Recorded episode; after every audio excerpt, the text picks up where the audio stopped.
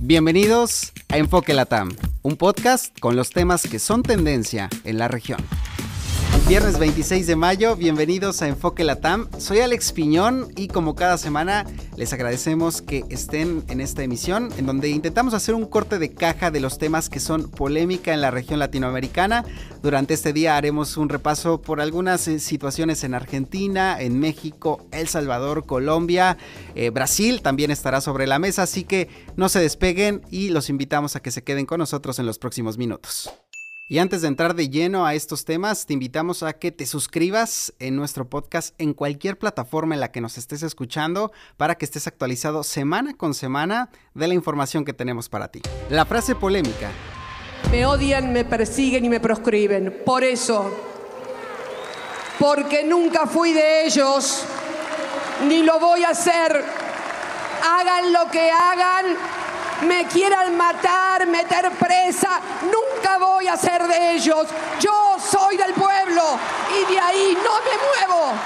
Esto fue parte del discurso que pronunció la vicepresidenta de Argentina, Cristina Fernández de Kirchner, durante este acto para conmemorar los 20 años de la llegada al poder de Néstor Kirchner, este gran evento que se dio, eh, pues sí, con un día lluvioso. Bajo la lluvia estuvo la gente esperando, miles de seguidores estuvieron ahí en la Plaza de Mayo, se dieron cita para escuchar este poderoso discurso en donde la vicepresidenta defendió el legado de su entonces esposo y también de los dos gobiernos que ella encabezó. Ahí arremetió contra el gobierno de Mauricio Macri, también lanzó una crítica al Fondo Monetario Internacional por este préstamo millonario que endeudó a la Argentina, este préstamo para Mauricio Macri. El papel de la Suprema Corte también estuvo sobre la mesa en entredicho y también el papel de los medios de comunicación. Ahora, de lo que sí nos quedamos con ganas fue de escuchar un pronunciamiento claro, contundente de Cristina Fernández de Kirchner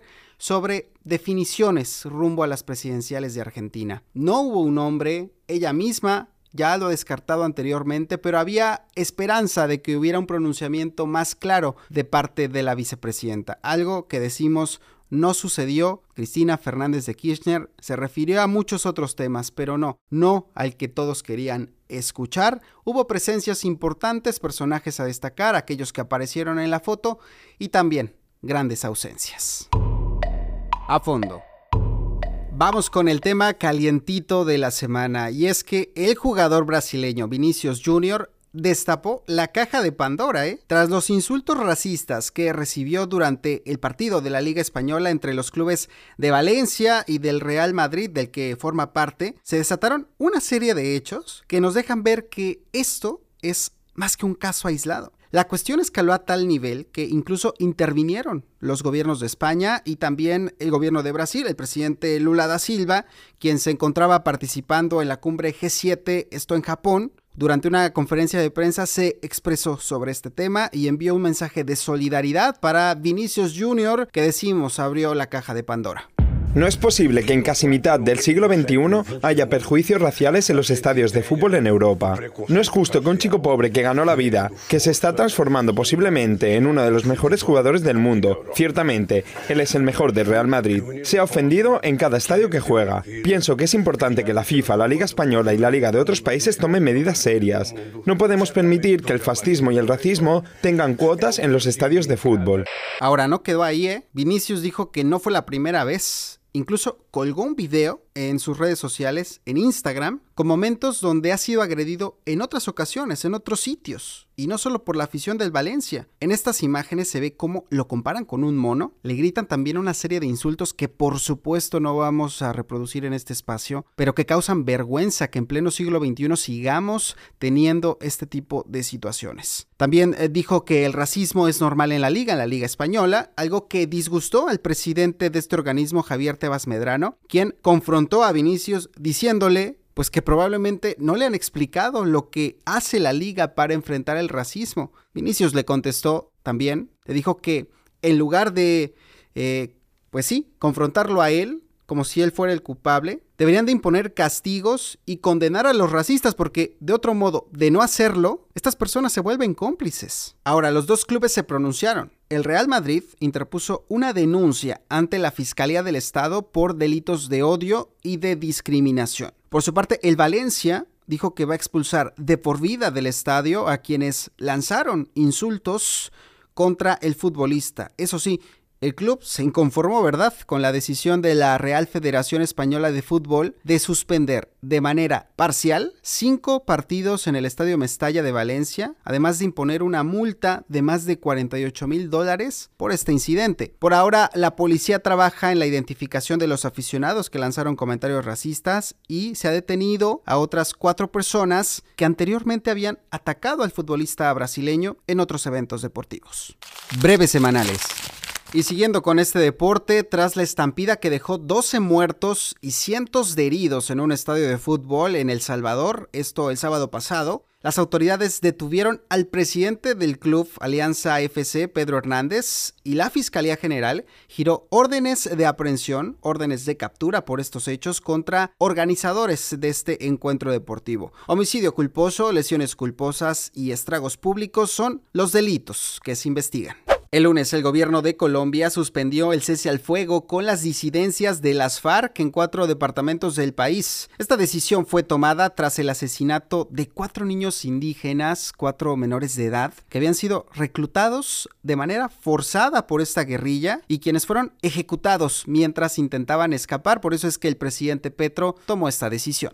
Guillermo Lazo ofreció su segundo y último informe anual como presidente del Ecuador tras decretar esta muerte cruzada. Ya les contábamos que esto implicaba la disolución de la Asamblea Nacional y también la convocatoria a elecciones anticipadas. Bueno, durante su mensaje dijo que con esta decisión puso fin a una confrontación política y ahora oficialmente ya está convocada las elecciones anticipadas. Esto será para el 20 de agosto, de acuerdo con lo que dijo el Consejo Nacional Electoral. Así que comienzan las definiciones de cara a este proceso. Muchos ya levantaron la mano, exasambleístas que ya han dicho que quieren participar por la presidencia del movimiento indígena Leonidas Isa ha hecho lo propio. También el partido del expresidente Rafael Correa, pues todavía no tiene clara quién sería la figura a participar en estas elecciones anticipadas.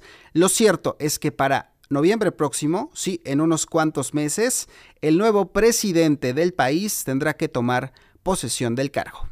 Y ahora nos vamos a Perú, donde el Congreso de ese país declaró este jueves persona non grata al presidente de México, Andrés Manuel López Obrador, por estas declaraciones que ha hecho en contra del gobierno interino de Dina Boluarte, incluso ha pedido la restitución de Pedro Castillo como presidente de ese país, además de negarse a transferir la presidencia pro tempore de la Alianza del Pacífico a Perú. Lo cierto es que sí, más tardó el Congreso de Perú en tomar esta resolución que el presidente mexicano en contestar. Lo hizo fiel a su estilo, y dijo que estaba contento con la decisión, la agradeció, dijo que más bien se sentiría avergonzado si le entregaran una condecoración. Es mucho pueblo, mucho pueblo el de Perú para tan poco gobierno.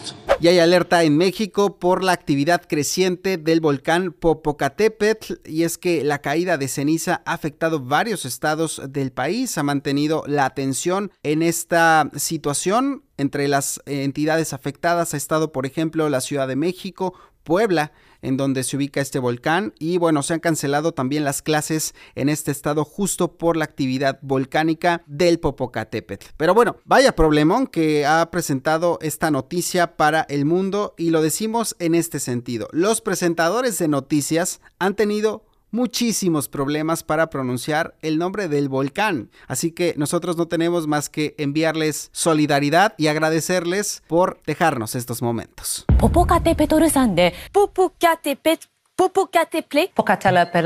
Algunas de las claves informativas para la próxima semana. El 31 de mayo, mucho ojo, Dina Boluarte. Sí, la presidenta interina de Perú tendrá que comparecer a la fiscalía de ese país por esta investigación en su contra por el delito de genocidio tras las muertes registradas durante las protestas en su contra. Recordemos que suman más de 60 las víctimas que han dejado estas protestas contra el gobierno interino de Dina Boluarte. Hasta aquí lo vamos a dejar por hoy. Muchísimas gracias por habernos acompañado en esta emisión de Enfoque Latam. Les recordamos que podemos ampliar la discusión, la conversación de estos temas en las redes sociales. Me encuentran en todas como Alex Journalist, en Twitter, Instagram y el canal de Telegram. Y por supuesto no olviden suscribirse a este podcast en cualquier plataforma en la que nos estén escuchando. Hasta la próxima.